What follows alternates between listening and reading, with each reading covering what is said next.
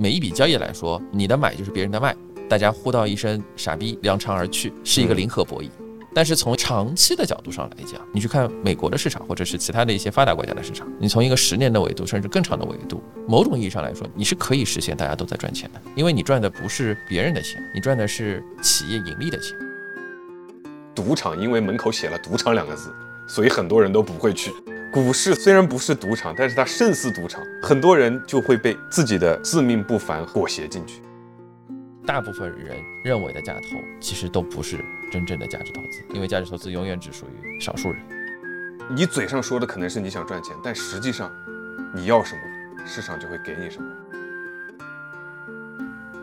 Hello，大家好，我是麦子店小二，这里是麦子店圆桌奈第五十一期节目。今天在线上和我们连线的是我们满仓以后的文少。Hello，文少，跟大家打个招呼吧。Hello，大家好，我是播客满仓以后的文少。很高兴能够跟小二有这么一期串台，幸会幸会幸会幸会。今天跟文少呢，在录制节目之前，我们也聊了一会儿啊，然后聊到一个什么话题呢？最近有一个投资机构，他做了一个线下的访谈。那个访谈呢，其实背景就是他要去投资一家财富管理公司，然后去上 IC，IC 呢说财富管理大发展啊，公募基金未来是这个时代主流啊，逻辑我都懂了啊，那你去做一些线下调研。来验证一下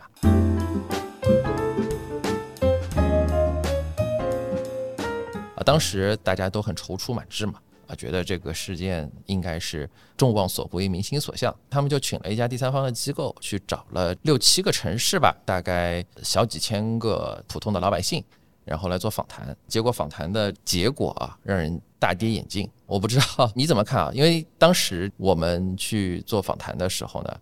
大部分的人其实对于所谓的机构投资人，实际上是表达了两个观点或者说心态。第一个是不信任，第二个欺骗。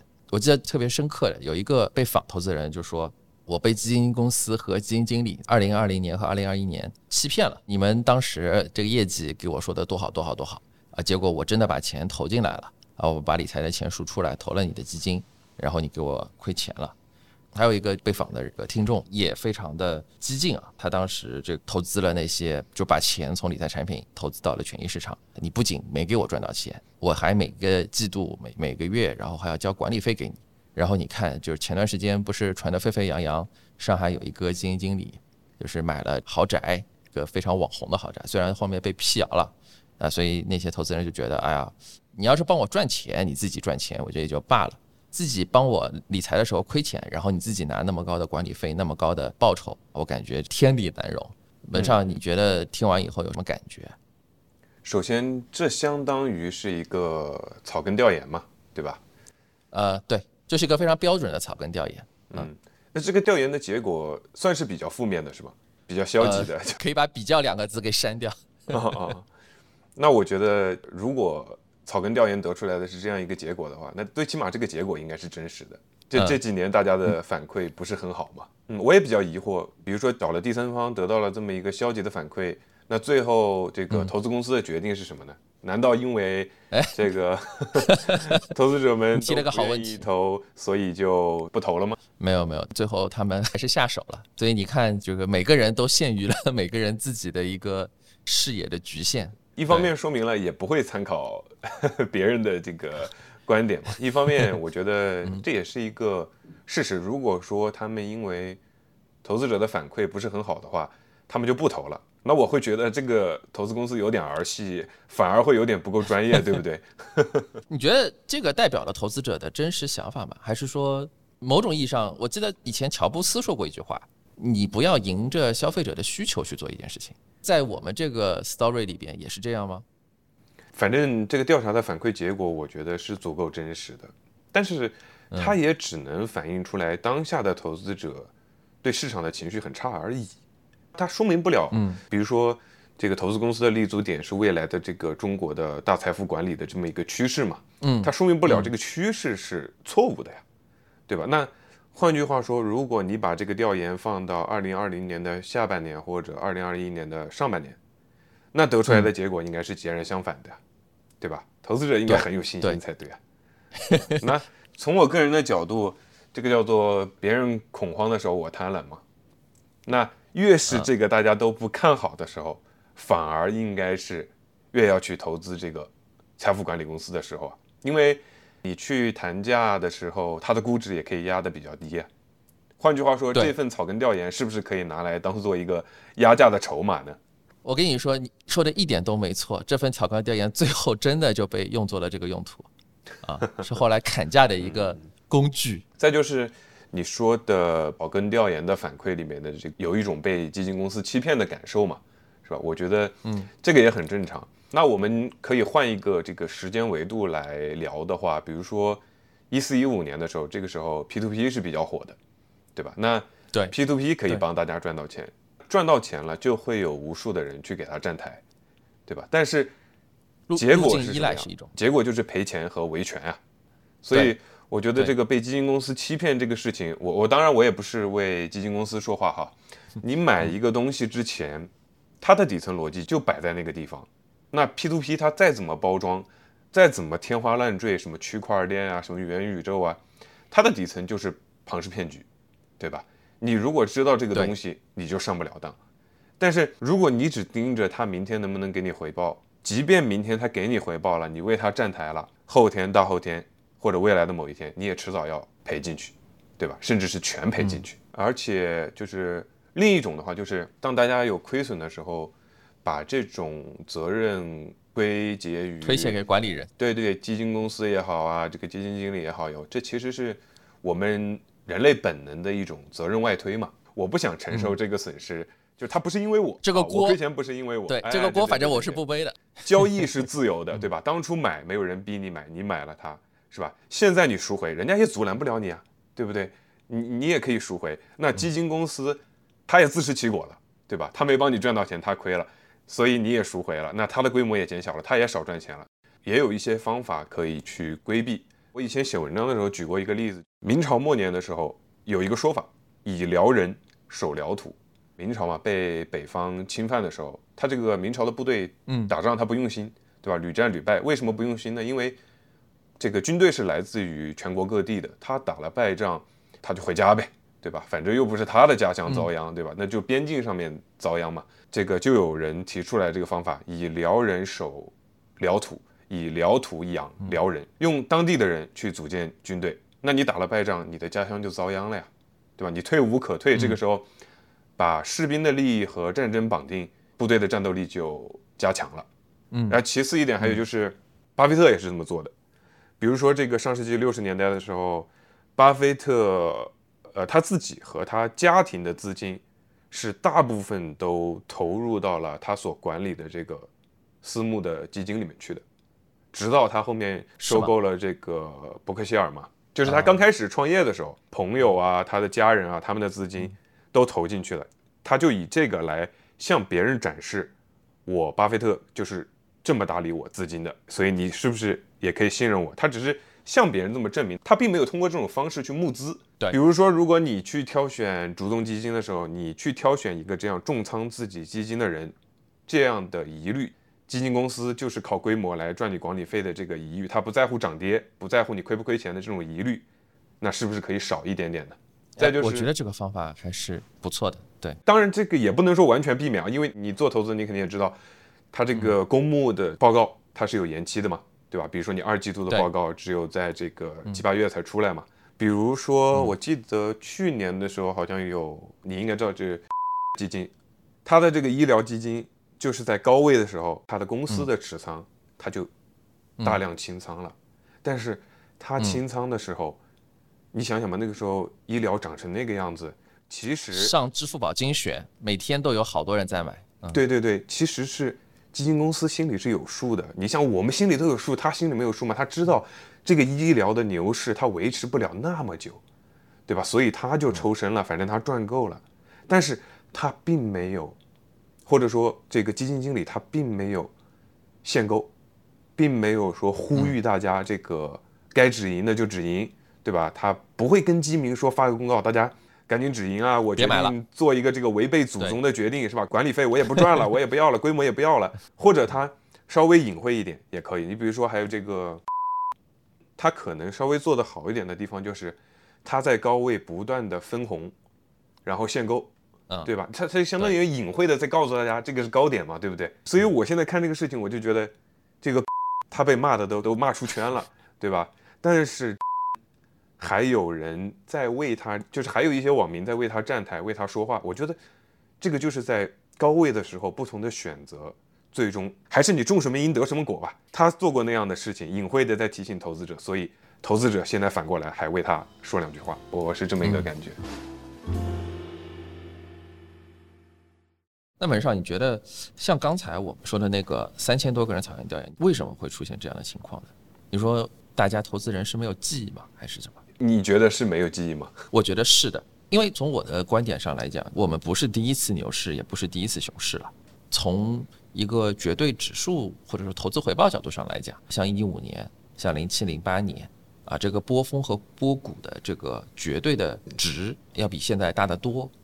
那反而好像我觉得，从某种意义上来讲，去年的所谓的一个熊市，也只能从你纵观可能中国的资本市场历史，只能是一个中等级别的熊市吧，都不能算是大熊市。那这种情况下，为什么大家感觉好像其实跌的没有一六年、没有零八零九年那么多，但是为什么感觉大家好像还是心态又崩了呢？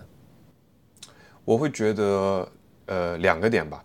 一个点是大家接触的投资品类不全面。你不管是第一波牛市，还是再往前的牛市也好，每一次这个牛市里面最有知名度、最火热的板块都不太一样，对吧？有这个大白马的行情，还有更早之前的中小创，对呀、嗯其实每一波火的都不一样，对吧？而且不是说大家任何板块都有接触，因为你知道行业太多了嘛，大的行业、细分的行业、各种行业，大家每个人可能接触到的，他甚至都不以行业来分，他就以他在那个市场里面接触到的那几家公司、那几只股票来做研究。他的这种研究的不光对他的下一次没有帮助，可能还有负面作用。那第二个原因就是，我觉得时间问题，就是大家不是真的在用很多时间在做投资，他可能做的投资决策所耗费的时间精力，可能只占他每周生活的一点点，你觉得真的用尽全力不做 OK 是吗？？但是我身边真的有大多数的人，其实都希望实现这样子的一个所谓的投资上，呃，我们打引号不劳而获的这种效果。你觉得从你的角度上来讲，特别是权益投资是没有不劳而获这种事儿，是吗？我觉得没有，我觉得没有这种事儿。你说大家会抱怨，或者说没有记忆也好，嗯，我觉得都是一个很正常的事情。但是我觉得年轻人，尤其是大学刚毕业的朋友们的话，早点进入市场，哪怕被市场这个欺骗也好，被市场打击也好，或者能在市场赚到钱也好，那都挺好的。要么早点受骗，早点远离；要么你早点受骗以后，下定决心要弄明白这个市场是什么样子的。不要等到自己这个辛辛苦苦人到中年了，是吧？有一定的资产了，你再来试错。你年轻的时候明明几个月工资你就可以闹明白的事情，你要变成未来大几十万甚至上百万的家庭资产的这个大缩水，那才是真的吃亏，是吧？我我觉得是这样的。对，觉得这点我挺同意的，因为我自己本身我的整个的投资的方法论和投资的一些视野和视角，也是通过不断的试错抽出来的。我身边有很多的人，其实为什么会有这样子的一个情况？因为我觉得他们都很从众。你说三千多个人里边，你不可能当时好像访谈了三四千个人吧，你不可能都访谈那些刚毕业的大学生，总会有一些上了年纪的人。那你说这些上了年纪人没有经历过一五一六年，没有经过零零零七零八年，不会。但是他会有一个什么样的情况？就是哎，比如说熊市了，我可能就不管这个账户了，然后我就让他去。哎，然后突然之间到牛市来了，大家身边的人好像都在炒股了，都说有利可图，有钱可赚了。我再把我许久尘封已久的股票账户再拿出来再看一看，然后再去研究。就刚刚刚跟你说的，我可能这个睡前呃稍微这个打开某什么 A P P，然后稍微挑几只基金或者挑一只股票，然后就去睡觉了。我觉得很多人其实是这样子的一一个心态，他只在觉得别人告诉他现在可能可以赚钱的时候，他才会考虑这件事情。但是我们都知道，其实投资这个事情，你需要在不断的在这个市场里边啊，你需要不断的去了解最新的动态，不是说只有牛市你去看它一眼就行了，熊市的时候你也要不断的看它。某种意义上来说，熊市的时候你去看它、了解它是更重要的，因为这可以让你知道更长的一个时间维度，大部分的时候其实是这样子的，那就告诉你，其实那些短期的那些暴涨啊，我们举一个生物学的例子，这个叫就长期的这个横盘。这不好叫常态，对吧？短期的暴涨叫变态，啊，你不能大家伙平时常态的时候不去看这个资本市场，不去看权益市场，把变态的时候当成了常态，对吧？这个我觉得是大家体验不好的一个很重要的原因。嗯，就像你刚才说的，这个你用中小创那一轮牛市的思维来做大白马这一轮牛市的思维，或者蓝筹的这一轮对思维，你你怎么可能赚到钱呢？对不对？然后你你下一次又会用这个大白马的思维，然后来做 AI 啊，或者说是这个中特估啊，对吧？你你又怎么赚到钱？你每一次都用那种年轻人可能才刚经历，但是为什么年长一些的可以经历过几次牛市的人，为什么也有这种状态？我的感觉是。还有一点就是，我我举个例子哈，比如说还是用年轻人，身边会不会有这种人？会的，而且很多。嗯，比如说一九年、二零年的时候，年轻人就我们这个年龄阶段的哈，很多我以前那些不买基金的朋友，也不买股票的朋友，都开始聊了。一到吃饭，一到聚会就聊，这个还应该是上过微博热搜吧？应该是上过微微博热搜的一个现象。你不买基金，你这个这个聚会上面你都没有什么谈资啊。对吧？那这个是什么？嗯，这个是我觉得就叫裹挟，就是裹挟。真正诱惑那些甚至说是上了年纪的人，最后又诱惑大家来这个市场一定要玩一把的原因，我认为是每个人都觉得自己自命不凡。就是你在桌子上面、饭桌上面，某一个同事也好、朋友也好、亲戚也好，是吧？说我今年买基金赚了多少钱？赚了很多钱，哎，对对对，赚了多少钱？你这个时候脑海里面一定会想一件事情，就是他可以赚这么多钱，我应该比他强，我也可以赚比他更多的钱吧，所以就就去了。那天我跟我跟我一个朋友聊的时候，他给了一个评价，他这么说的：他说赌场因为门口写了“赌场”两个字，所以很多人都不会去。股市虽然不是赌场，但是它胜似赌场，所以很多人就会被自己的。这种自命不凡和这种裹挟进去，他最后一定会去玩一下。所以这也是为什么我刚开始那会儿跟你说，我说我觉得年轻的刚毕业的这个这个朋友一定要早点去，早点被骗也行，是吧？我一直跟我朋友说，我说你哪怕早一点被骗，认为股市是个骗局，你觉得股市都是扯犊子的，那也挺好，你就认定了，你这辈子都别再进去了。知道自己适合玩什么，不适合玩什么，某种意义上来说也是很重要的一个投资的。重要的一个理念，对吧？嗯嗯嗯。我记得最近股市的最新的代号叫做“大型付费学习市场”，是吧？我们在录这个节目的上一周，应该是学习到了那个什么常温超导，对，嗯嗯嗯，又让大家普及了一下这个 呃最前沿的物理学知识啊，在 A 股市场，当然果不其然又买单了。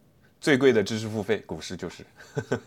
啊，对对对对，最贵的知识付费市场，对对对对。所以其实文少，我放在心里很久，或者说某种意义上，这也是我们去设立麦子研究奈这个播客节目的一个初衷。我们也在探寻说，你看大家这么痛苦，投资投的真的这么痛苦，有没有一种方法可以让绝大部分的人能够相对得到一个比较好的投资体验？可以说是投资的一些，比如说价值投资，呃，比如说是这个某一种具体的金融产品，有没有这种具体的方法？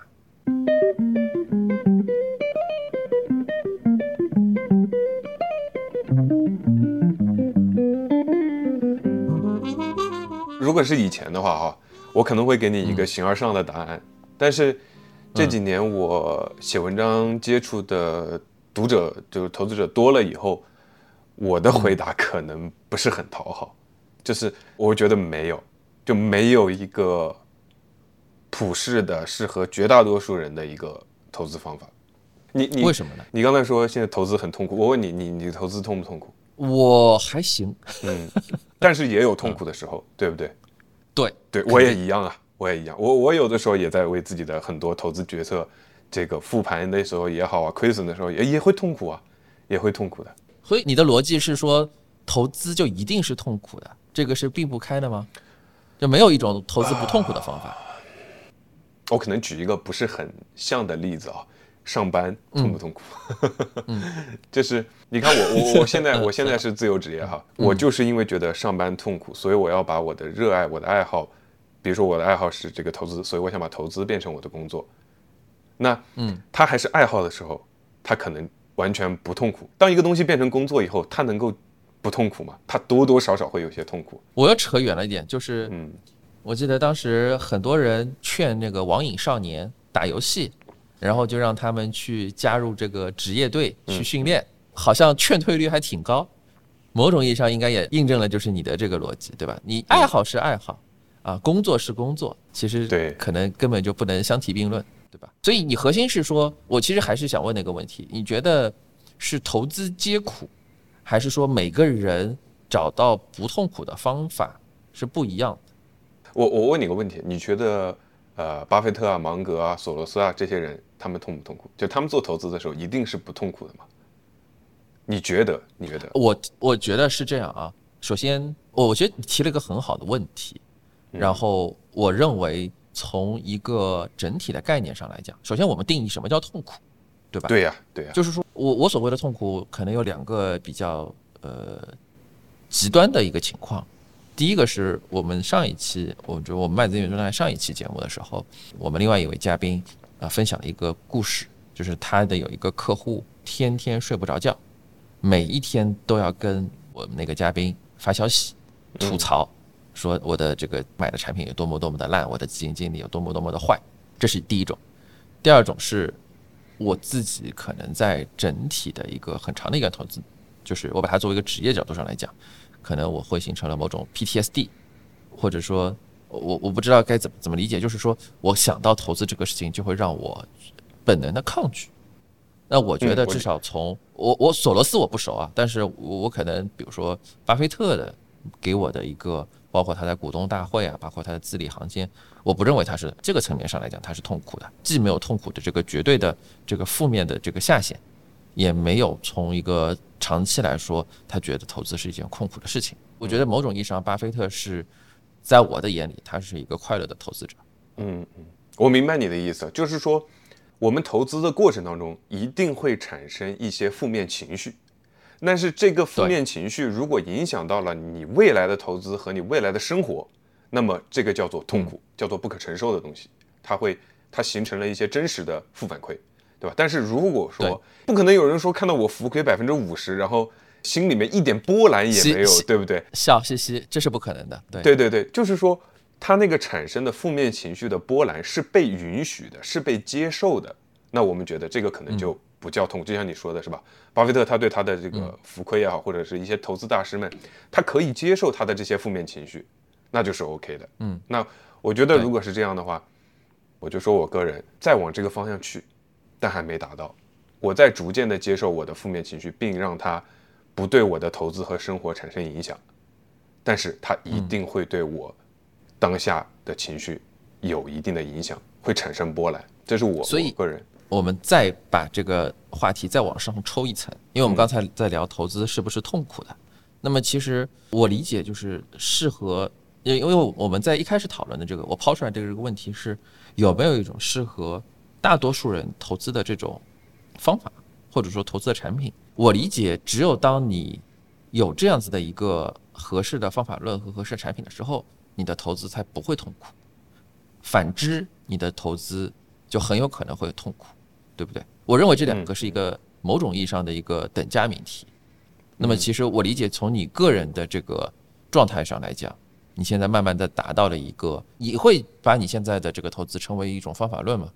还是称为一一种产品或者是一种组合方法论吧，应该是偏方法论多一点吧。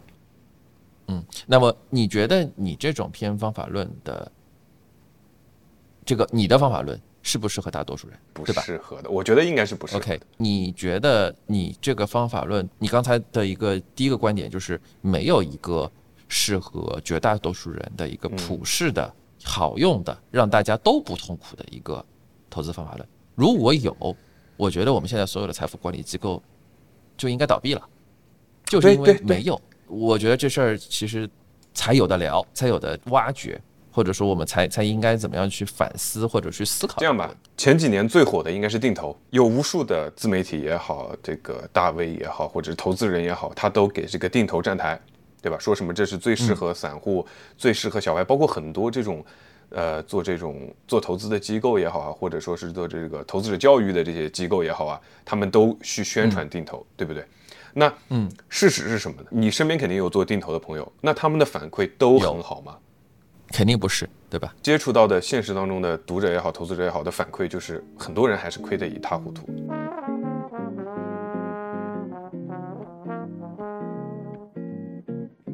如果我们现在要来。聊有没有一个适合大多数人的投资方法？我觉得我们要问自己两个问题。第一个就是你是不是大多数人？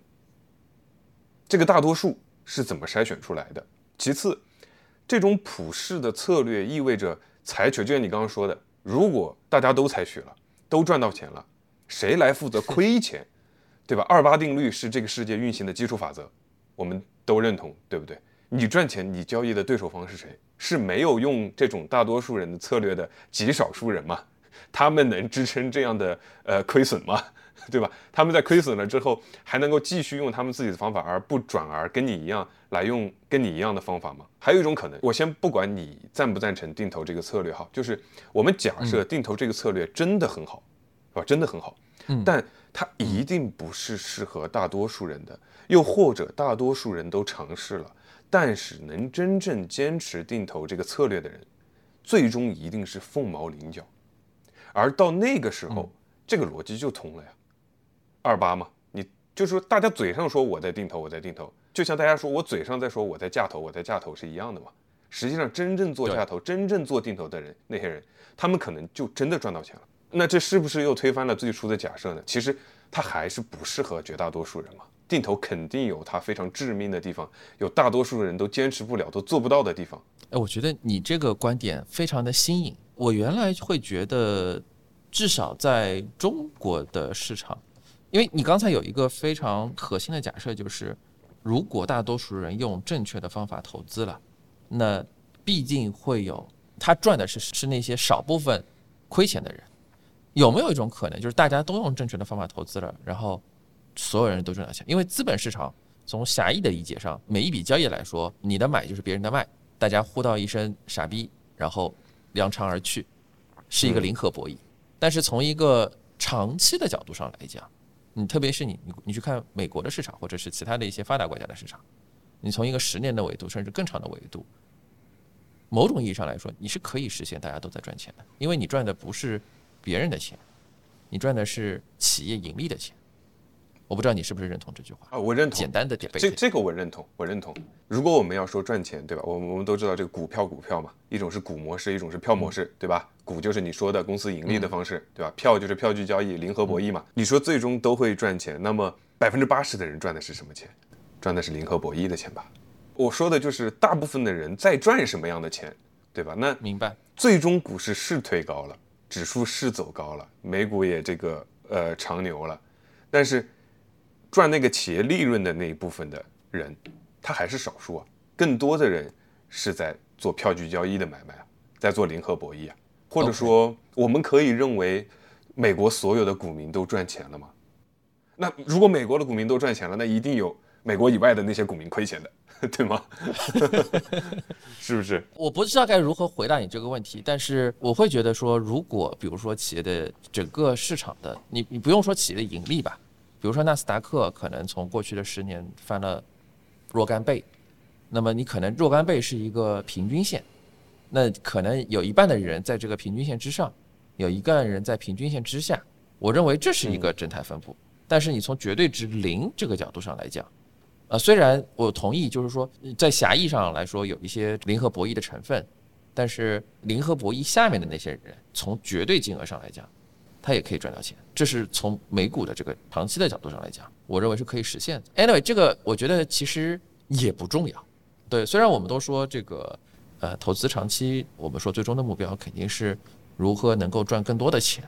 我觉得这件事情，投资从这个角度上来讲是目标很单一的一件事情。我觉得对大对大家来说，特别是对于呃普通老百姓来说，赚到最 top 的百分之一、百分之十，其实不那么重要。我觉得可能更多的是说，如何在我觉得对于大多数人来说，你的诉求可能是第一，我不想费太多的精力；第二，我不用太痛苦；第三，我能够有一个比较自洽的逻辑，然后在长期我能有一个让我觉得比较满意的回报率。我觉得可能这三点是我认为对于大家来说 OK 的方法论。那么在这个基础上。我其实某种意义上来说，我抛这个问题的一个预设结论，也是说，大家其实是很难达到一个普世的一个最终的终点。不知道文少，比如说就拿你作为这个例子，我觉得你应该在刚刚接触投资的时候，和你现在在我们录制节目的当下，你的投资的理念，你对投资的认识，我认为你应该还是进化了的。所以其实我会比较好奇，说就你这个进化的过程。你觉得怎么样让一个我们身边的人能够从一个对投资没有什么认知，或者说对投资的方法论不是很好，到一个相对比较好的这样一个过程？嗯，就是你的演进过程是什么？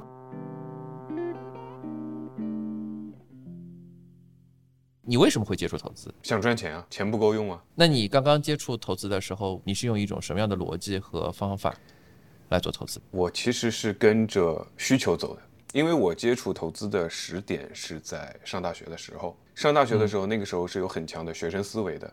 那学生思维的这种呃趋势就是看书。我会觉得我跟比如说像你这样的科班出身的人，我缺什么？我肯定就是缺这个相关的知识体系嘛。比如说我不知道股票是什么，我就去研究股票，对吧？我不知道基金是什么，我就去研究基金。比如说我那个时候连 K 线图都不知道是什么。对吧？我还是看了别人的 K 线图以后，告诉我有人写这个东西提到了这个日本蜡烛图技术，是吧？我才去淘宝上面买了一本《日本蜡烛图技术》，才知道原来哦，K 线是这么个东西诞生出来的。对，所以我是偏需求导向的。然后在偏需求导向以后，也走过很多路。比如说你说刚开始的时候做这个图表派或者技术派，那我刚开始的时候也是一样，也是一样，就是大家都是这样，但是。我作为这个技术派的初学者的时候，我当时遇到的问题就什么时候买什么时候卖嘛，对吧？那嗯，比如说我制定了一个，我我看了很多书也好啊，或者是怎么样，我制定一个这个百分之十就止盈，是吧？买进以后，然后面临的最真实的问题就是，如果它涨到了百分之九，然后又跌下去了，我怎么办？我这个时候是修改我的策略，在百分之九止盈呢，还是坚持我的百分之十止盈呢？好，那我要修改成了百分之九。然后连续三次到了百分之五都没到百分之九，到了百分之五又下去了，我都亏了。嗯，那我现在要不要修改成百分之五？最后就陷入了一个我到底是修改还是不修改这个问题。直到我什么时候才解决呢？直到我后来才知道，做量化也好，还是你做这种图表的这种图表分析，它的胜率其实应该最多最多比五五开多一点点。对吗？甚至都没有五五开，啊，连百分之五十都没有。它的底层逻辑是靠买入以后让利润奔跑，果断止损。它是通过这个来做出收益。它并不是说我买入一次它就应该达标，或者说它这个到百分之十啊，或者到百分之九，它应该有这个百分之八十的胜率，百分之七十胜率不是的。所以，当我意识到这个问题以后，我就开始选择现在啊，现在知道这个叫自上而下的一种呃投资体系的构建。我要先弄明白经济规律、周期，对吧？这个钱到底是怎么一回事儿？货币到底怎么一回事儿？然后什么是宏观经济，什么是微观经济？因为我我说了嘛，那会儿还是学生，时间比较多，所以我才学了这些东西。那我的经历，严格意义上来讲，因为需求导致的。这就又提到一个点是什么呢？比如说我们看这个宏观经济和微观经济那么厚两本书，是吧？你你肯定知道。对，我又不是学这个的。我大学的时候买过来这两本书，哇！看着看着就睡着了，天书真的是看看着看着看就睡着了，那怎么办呢？所以最终又回到了，虽然我知道要自上而下的去构建，但是我不会从第一页看到最后一页，我会把我投资中遇到的问题变成去寻求这种自上而下的这种铺垫，能明白我意思吗？我我不知道我带着问题去看书，哎，对对对对对对，查去查书，可能是这样。把经济学宝典然后当成工具书，当成新华字典在用。嗯嗯，有点这个意思。所以你你现在是进化到这个阶段，还是后面你又进化了？一个是知，一个是行嘛。就是比如说我我现在的投资体系很明确，我是呃以价值投资为主的，然后以这种周期为辅，可以就就这么简单一句话就概括我的在 A 股的一个投资体系吧。我是怎么进化到这一层的呢？我是风险偏好很低的人，我自己是这么定义我自己的，就是我的风险偏好很低，所以我必须做价投，我不能接受这个钱亏的没有道理。所以文少，你自己，你看你复盘了你的进化的历程，我觉得第一进化的历程，你绝对已经战胜了百分之九十九的人。这一点，你真的把经济学的书当成新华字典去看。我觉得你的这个进化历程不适合绝大部分人，因为绝大部分人都没有办法在工作，甚至说学生，他没有办法像你一样去需求导向去看书啊，或者说大家可能没有你这么强的学习能力。这个其实是其一，我也可以跟你分享一下我是怎么样去进化到现在的。哎，小二，我打断你一下，你刚刚说很多人都可能不会像我一样这样这样这样去翻书嘛，是吧？我想分享的一点就是，你是不是真的想赚钱？为什么我说没有适合绝大多数人的投资方法？就是因为我觉得人是完完全全不同的个体，大家有不同的风风险偏好，有不同的这个承受能力，甚至不同的资金量。我今天。特地翻了我以前就上大学的时候我的一个读书笔记，就是我从别人那里看来的。因为我们今天要聊这个方面的内容嘛，我特别把它翻出来了。我给你读一下这这这段话，我觉得特别有意思，我特别喜欢想分享给你。是是你当时自己写的吗？是我从一本书，现在我已经不记得那本书是什么了。当时我摘抄下来的一段话，我先拍了张照啊啊啊！这里面话这段话是这么写的，他说：“有人享受跟随潮流的热闹。”有人享受买中牛股的虚荣，有人享受自我折磨的过程，他们的共性是，往往嘴上说我想要赚钱，心里享受的却是另一套。公平的市场最终就会给他们热闹、虚荣和自我折磨，而唯独没有盈利。实际上，真正在乎存活和盈利的人是极少数派，他们在市场里冒聪明的风险，而承受市场外的风险。平淡、孤独，甚至是遭受嘲笑。这段话，你嘴上说的可能是你想赚钱，但实际上，你要什么，市场就会给你什么。这段话当时给了我很大的震撼，给了我很大的震撼。哦，我觉得这段话写的特别的好。嗯，因为我刚开始 就是一个，对我刚开始看这段话，其实我不懂的。那个时候接触刚接触投资，我不懂这个的。后面真的是很多年以后，我又翻起这个读书笔记，我觉得写的真好啊，所以我送给你，也送给大家。谢谢谢谢谢谢，这段话我收下了。我觉得对于大多数人来说，初闻不知曲中意，再听已是曲中人。是的，是的，是吧？就是这个意思。对对对。所以文少，就刚才你提到了一个我觉得很有意思的问题，就是你现在是价值投资为主，对吧？然后复利周期，你有没有觉得？因为其实刚才我也提到了，就是现在虽然主流上来说价值投资好像大家都奉之圭臬。但是实际上，真的看到身边人，至少我的身边人啊，就是吐槽价值投资很坑的，不在少数。你怎么看待这个问题？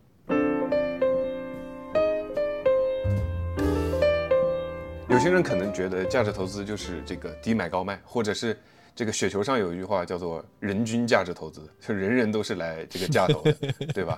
或者要么就是价投就等于长期持有。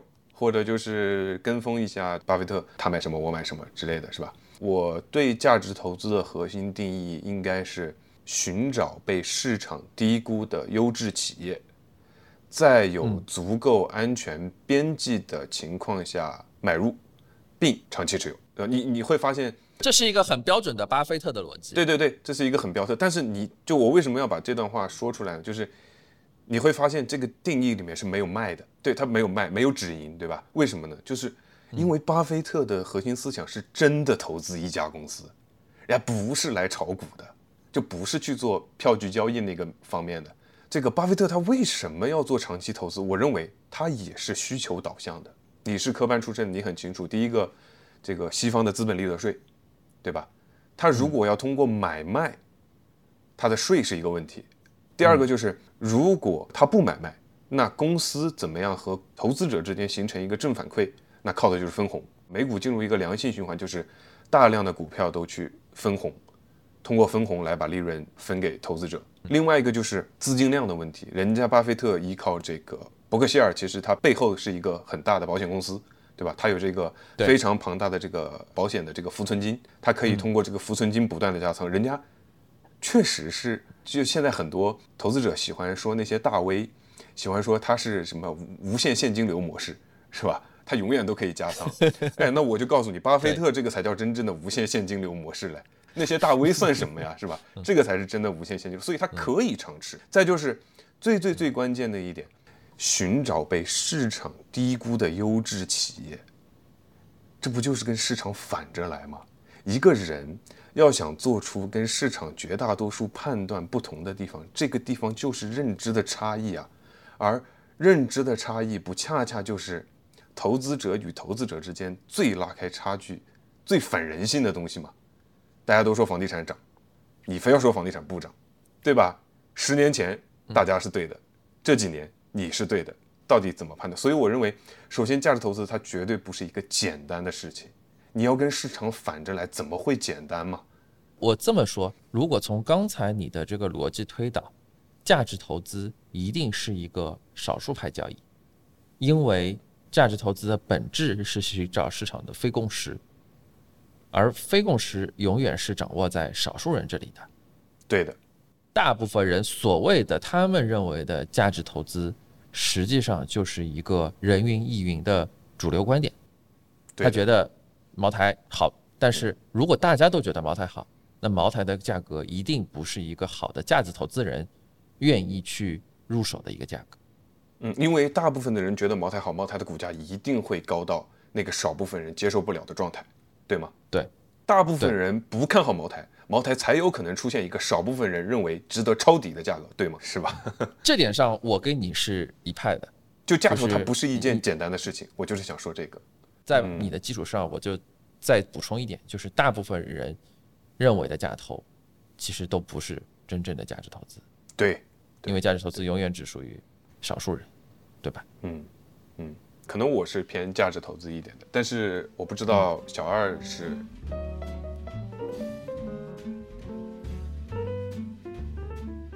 首先，我是一个公司基本面驱动的一个投资方法和逻辑啊。那你是怎么构建出这么一个？就你怎么走上这条道的呢？挺好玩的，因为我专业出身，本身在学校里面学的就是这些东西啊，嗯所以呃，我进化的过程其实用两个字来概括，特别合适，试错。因为当你从这个院校毕业，或者说当你踏入到高等学府，所谓的金字招牌，然后又有了一些非常呃这个牛逼哄哄、金光闪闪的那些所谓的校友、成功人物，呃，感觉离你很近，然后你就其实就就跟文少你刚才的那个观点一样，就是你也会觉得说，我就是应该比别人好，我比别人好是理所应当的，因为我过去的这个路径依赖，在高考里边千军万马、挤独木桥卷死别人，所以一开始的时候，我并不是走价值投资这条路线的。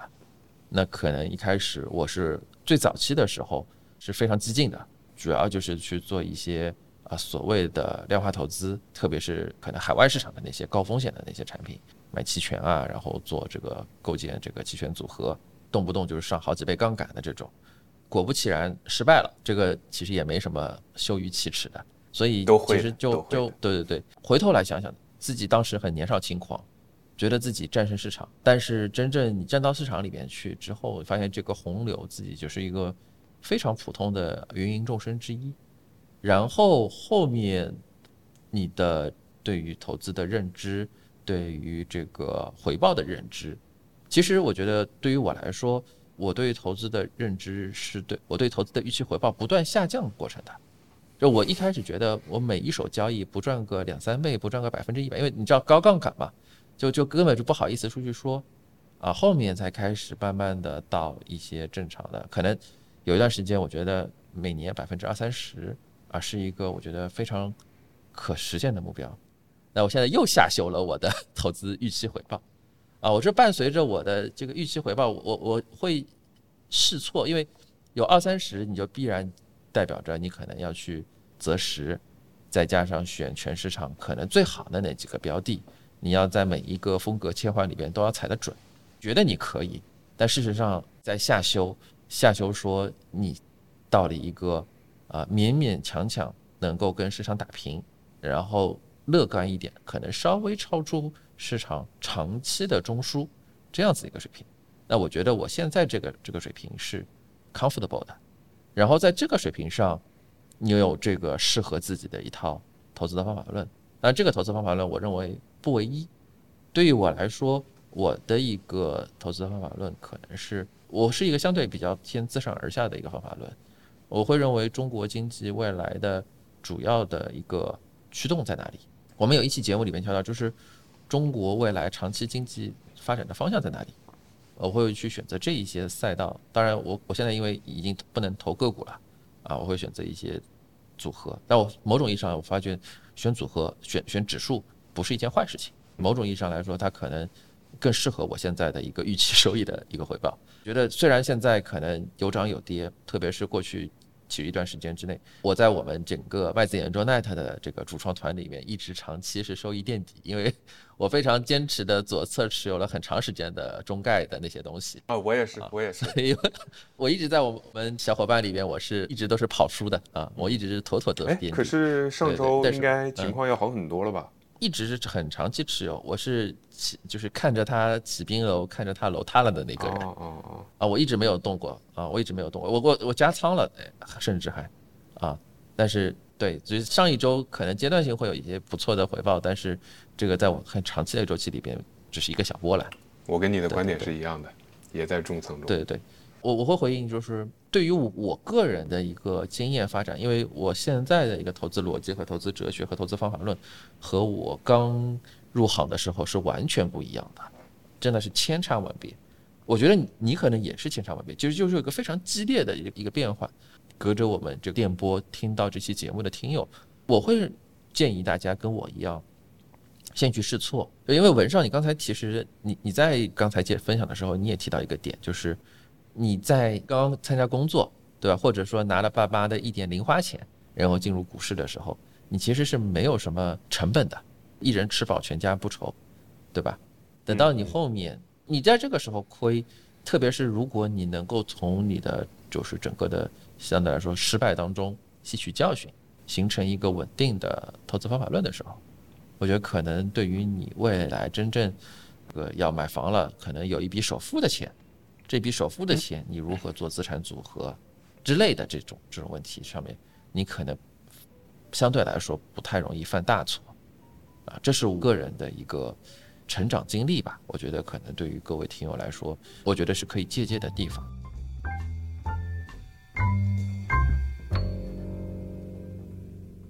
call back 到我们最早的那个所谓的这个，为什么大家在现在很受伤？或者说这几千个人为什么现在觉得被基金经理欺骗了？某种意义上，你被二零二一年、二零二一年的这个牛市吸引进来，你高位接了盘，二零二二年你亏了，这件事情是你试错的一个过程。但这个事情并不是没有意义的，我我会这么认为。核心是在于说，你你通过这件事情，你要进化点什么东西，后边会发现说，二零二零年和二零二一年这种高回报的基金是不可持续的。嗯，大部分的时候的资金其实是你应该是有一个什么样的一个预期回报，所以这个时候你可能长期来看，你就知道我去投资一个权益的产品，我应该有的一个回报的表现和我容忍的一个预期差大概是一个什么样的情况。我觉得可能这个时候慢慢慢慢你再加大你的投资，是一个比较好的策略吧。我不知道你怎么看待这个问题。你刚才说到这个，经过了这么两年的一个偏熊市的一个状态。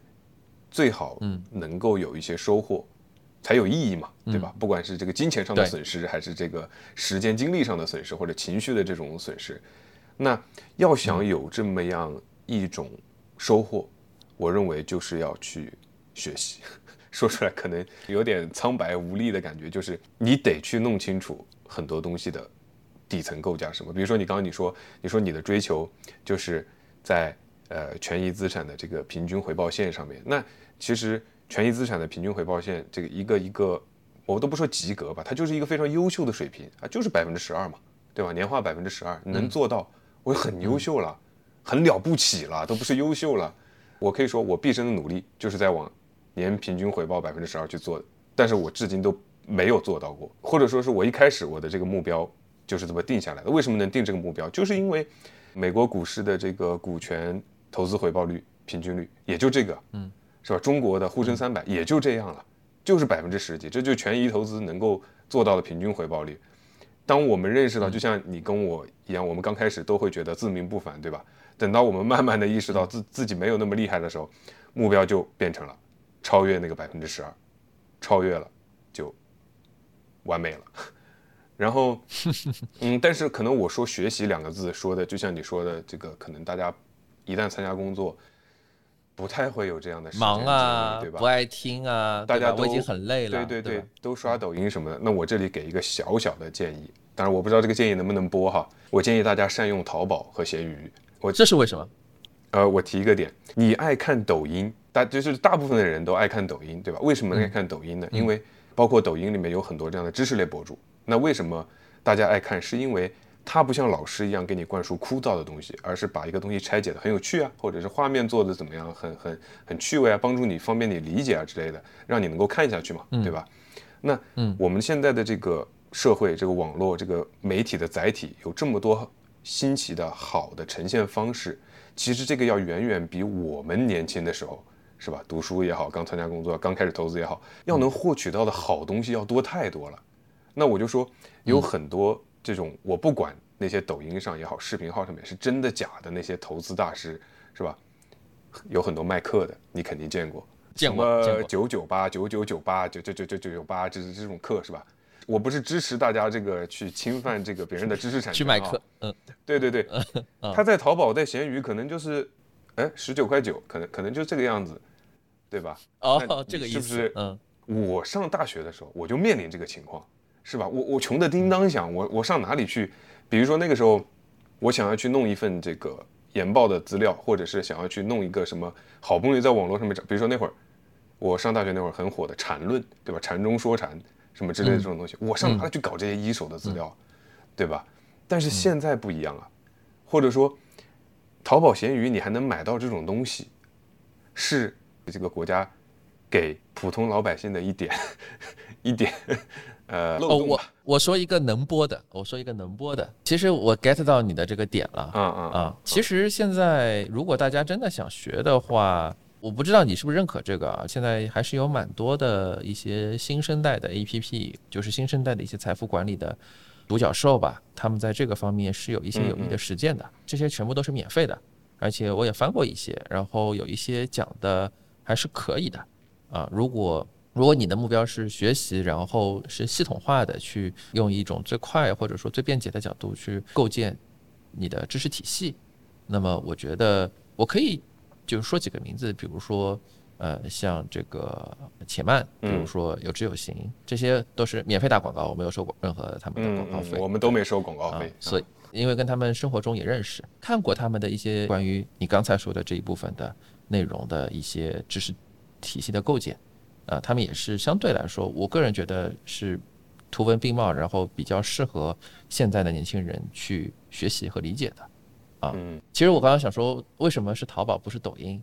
可能抖音上面是比较碎片化的，是吧？就说如果你要构成构建一个系统性的学习体系的话，你可能不能通过这种短视频的，对你不能通过抖音学习，尤其是关于金融的、经济的，你一定要成体系的去学习。这这是我的我的观点，因为很多东西碎片化就被扭曲了，这也是抖音上面因为碎片化。它会扔掉太多有价值的东西，让整个视频浓缩成一个非常短的。但这些那些扔掉的东西，其实大部分的东西对你来说是有用的。其实我所说的那个，你去找，其实就是你说的那个试错。只是说，如果你要去买人家的那种太贵的那种东西，试错成本太高了。就是，对我我这是我的一点私心吧。我我我只是希望大家善用闲鱼，好吧？嗯嗯。然后最后我想说的就是，虽然这是一句。这个正确的废话，但是我认为要做好投资，真的还是要靠学习的。真的还是要靠学习的。如果你不学习就想对，如果你不想不学习就想做好投资，不可能的。除非你忘记了，除非你梭哈了，然后梭哈了，你命中注定梭哈一只好基金或者好股票，然后你忘记掉这个账户了，可能就像大家开玩笑那样说的吧。就有的时候新闻里边说的那种什么大妈，然后过了十五年之后嗯捡回了自己的股票账户，啊，一看自己赚了好几百万，是吧？只有这种对新闻中的场景才会出现。嗯我还说这这个东西其实也是三十年河东，三十年河西的。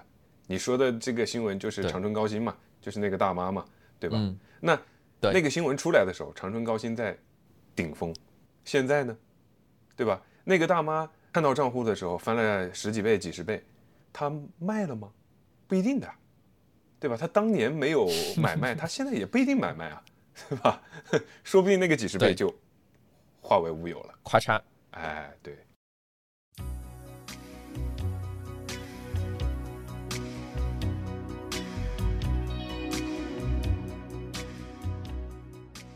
行呀，我们今天的节目其实跟文少聊了好久啊。第一个就是我觉得大家现在所谓的宇宙普世的一个投资方法论，我觉得现在我彻底放弃了。第二，其实就是如何构建对于大家自己行之有效的、自己如人饮水冷暖自知的、对自己负责任的一个投资回报。听完这期节目之后，希望大家能够有一些感悟。那我觉得我们这一期节目就算成功了，因为我跟文少其实最早的时候我们在选题上面，其实我们还是纠结了挺久的，嗯，然后最后选定这个选题，我们还是希望能够在我们的节目当中给听友们传递一些我们真正的就是站在大伙儿的这个立场和角度，怎么去思考这个问题的。我们走完弯路的一些经验。对对对，希望你们不要走，嗯，或者说我们走的弯路，我们证明这条弯路最终能通到这个直路，所以我觉得你们可以走这个弯路，我们的弯路你们也可以走，对吧？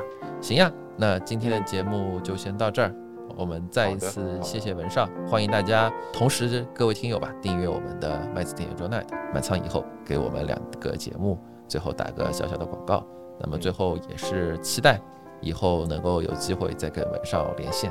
会的，会的那今。天的节目就先到这儿了，谢谢大家，拜拜。拜拜。